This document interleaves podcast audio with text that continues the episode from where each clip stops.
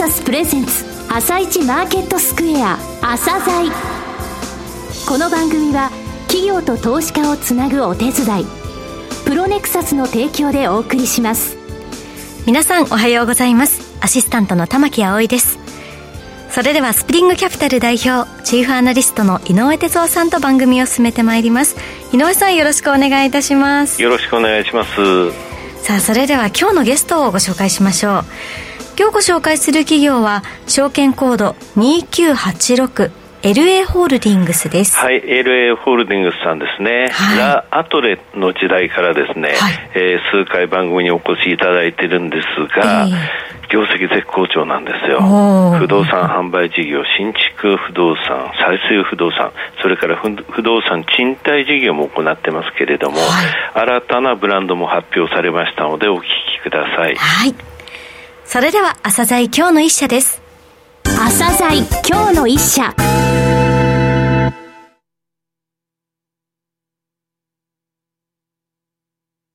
本日は証券コード2986東証グロース市場上場の LA ホールディングスさんにお越しいただきました。お話しいただきますのは代表取締役社長の脇田栄一さんです。本日はよろしくお願いします。よろしくお願いします。えー絶好調ですね、業績。ありがとうございます。え12月が決算期ですが、この7月に通期の業績予想の情報修正を発表されました。えー、まずは御社のですね、事業内容についてお話しください。あの、私ども創業33年目になります、はい、不動産デベロッパーでございます。えー、不動産事業としましては、不動産の販売事業としまして、えー、新築の不動産の販売事業。はい。えー、それから、えー、再生不動産の販売事業。それとストック型のビジネスで不動産賃貸事業を行っています。はい、2021年12月期のこれらの3つの事業の全社ベースの売上高に占める割合は新築動産販売事業が約55%、はい、再生不動産販売事業が約40%、はい、残りの5%が不動産賃貸事業となっております。はい、不動産販売事業における新築動産販売事業は個人向けと法人向けを扱っており、収益の主力としておりますのは、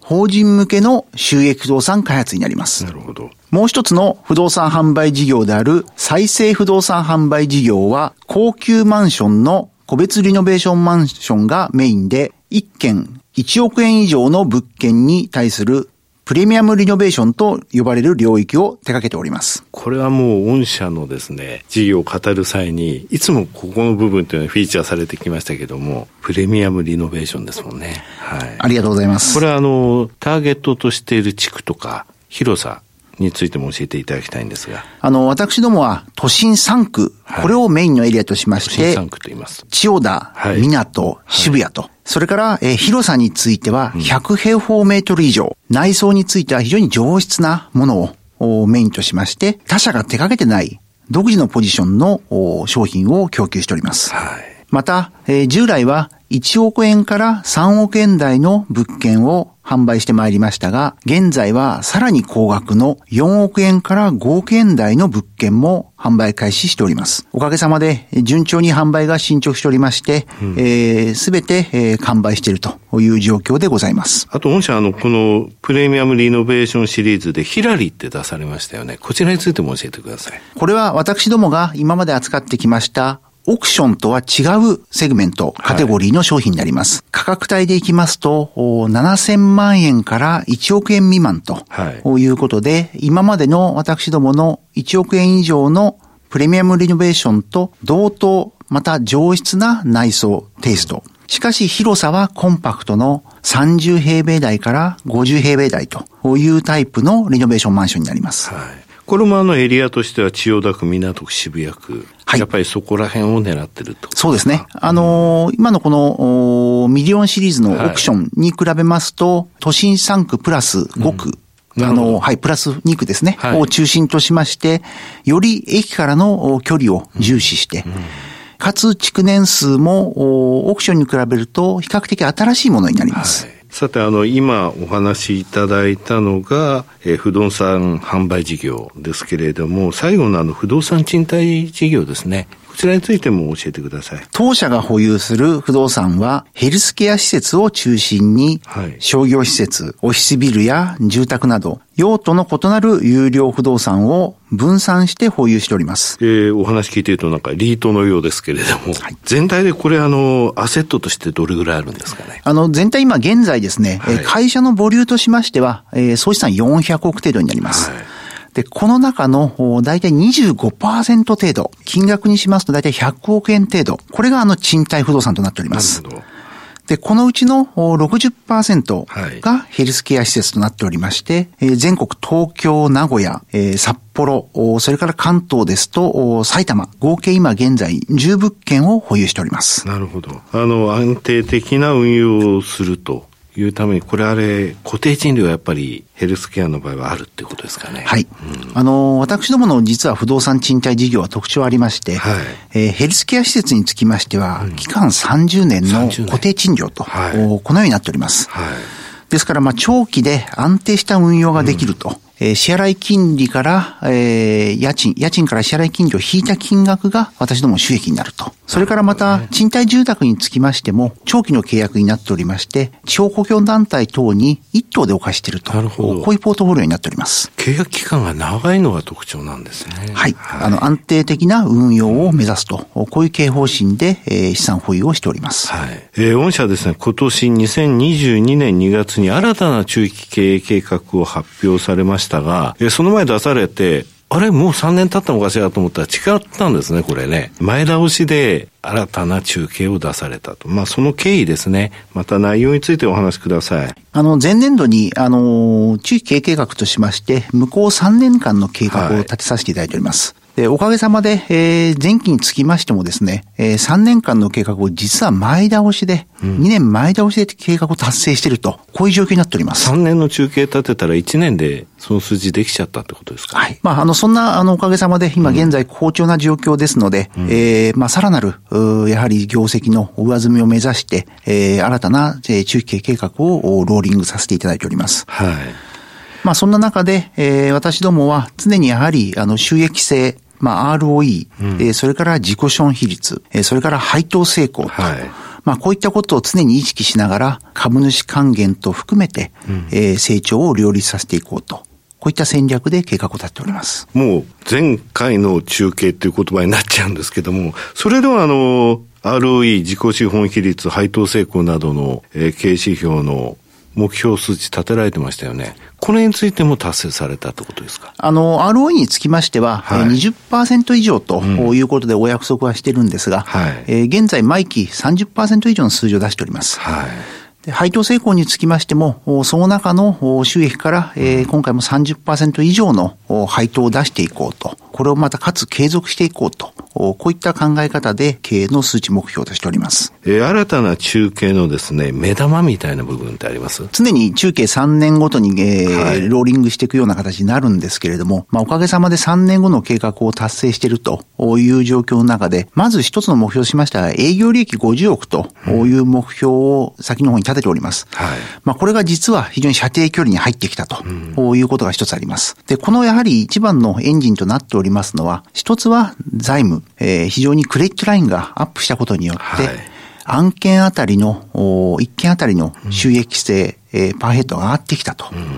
まあ、これによってですね、一人当たりの生産性が上がることによって、より早く収益目標が達成できていると。こういう状況であります。なるほど。その1年目の今年期中で、先ほど申し上げましたけれども、7月に情報修正をしたと。いうので、新たな中堅を非常にいいスタートを切ってるっていうふうに考えていいんでしょうかね。あの、現在、えー、夏に、えー、情報修正出させていただきました。まあ、この数字を見ていただいてわかります通りですね、えー、もう今年の2月に立てた、えー、中継の数字、もうすでに途中経過でオーバーをするような状況になっております。まあ、当然のことながら、えー、来年の中計でまたさらなるローリングをして、えー、皆様の期待に応えていきたいと、こんな状況でございます。あの、今、業績の好調さ、お話しいただきましたけど、8月にあの、エクイティファイナンス発表されましたが、それもこの流れだということですかね。おかげさまでですね、うん、えー、非常にそのクレジットラインが上がったということで、より案件大型化、それから利益、一件あたりの利益が大きくなったということで、より高い目標設定ができるようになりました。はいただ、このやはり2年後、3年後を見据えてですね、私どもはやはり成長とともに、えー、株主還元もしなくちゃいけないと。うんまあそうしますと、やはり総資産をこれ500億という一つの目標を持っておるんですが、はい、ある程度の資本バッファ、自己資本が必要であろうと。これを来年、再来年に向けて前もって手を打っていくと。まあ、これで成長と両立させていこうと。うん、まあ、こういった経営判断でございます。えそれでその新たな中継の中でのですね、具体的な戦略会社としてこういったことを取り組むぞっていうのはどういった部分でしょうか？新たな中期計画においては、社会のニーズや時代の変化に対応した魅力ある街づくりの創造、うん、事業活動を通じた環境、社会課題の解決に取り組み、持続可能な社会の実現に貢献、中長期での企業価値の向上に向けた新たなビジネスモデルの構築という3つの当社のグループの目標、うん、目指すべき姿を据えて、コーポレート課題、事業課題、社会課題の3つの課題に経営基盤の強化、既存事業の進化、新規事業の創出、サスティナビリティの取り組みで取り組む姿勢を明確にしました。なるほど。えー、経営指標でですね、先ほどちょろっとお話ありましたけれども、今回あの、重要視されるものとして、一人当たりの営業利益掲げられてますが、これはどうしてですか？あの、現在、情報修正させていただいた、今現在の数字としましては、実は一人当たりの営業利益ですね。はい。8900万円ほどでおります。8900万円はい。一人当たりはい。はい。で、これは実はグロース市場の同業他社に比べてですね、えー、実は3倍以上の数字を出してます、ね、そうですよね。聞いたことないですよ。はい。不動産は意外と高いんですが、それでも8900万円っていうと、非常に高いですね。ありがとうございます。やはりこれからの時代の変化、えー、いわゆる事業構造の変化、はい、こういったものに対応するためには、やはり不動産会社は常にパーヘッドを高く、うん、で、それから資金にうまく活躍してもらうと、うん、いうことで、なるべく従業員を増やさずに収益性を上げていくと。まあ、こういった戦略でございます。えー、先ほど、えー、中期経営計画の中で少しお話しいただきましたが、改めてですね、株主還元へのお考えをお話しいただくとともに、情報修正今回されて、えー、今期につきましても、情報修正されているのか、増額見込みなのか、その部分もお話しください。当社は株主の皆様への利益還元を経営の重要課題の一つと考えており、企業体質の強化と将来の事業展開、業績見通し等を総合的に勘案し、親会社株主に帰属する当期純利益をベースとした配当成功。これを30%以上を目標と。はい。まあ、これに基づいて利益還元していくことを基本方針としております。配当成功30%以上で、なおかつ ROE が高いわけじゃないですか。となると掛け合わせた DOE はすごく高いってことですよね。まあ現在、あの7月に、えー、業績の、情報修正させていただきました。当然、あのこれに伴って、あの早々にあの期末配当の予想につきましても増額させていただいて、はい、現在1株当たり175円予想と発表させていただいております。最後になりましたが、リスナーに向けて一言お願いします。あの、弊社は少人数ながら、ピリリと参照の効いた企業です。えー、一人当たりの、やはり常にパーヘッドを意識して、えー、まずは営業利益50億ということを目指しながら成長し、えー、かつ株主の皆様に還元していきたいと、このように考えております。引き続きご支援のほどよろしくお願いいたします。脇田さん、本日はどうもありがとうございました。ありがとうございました。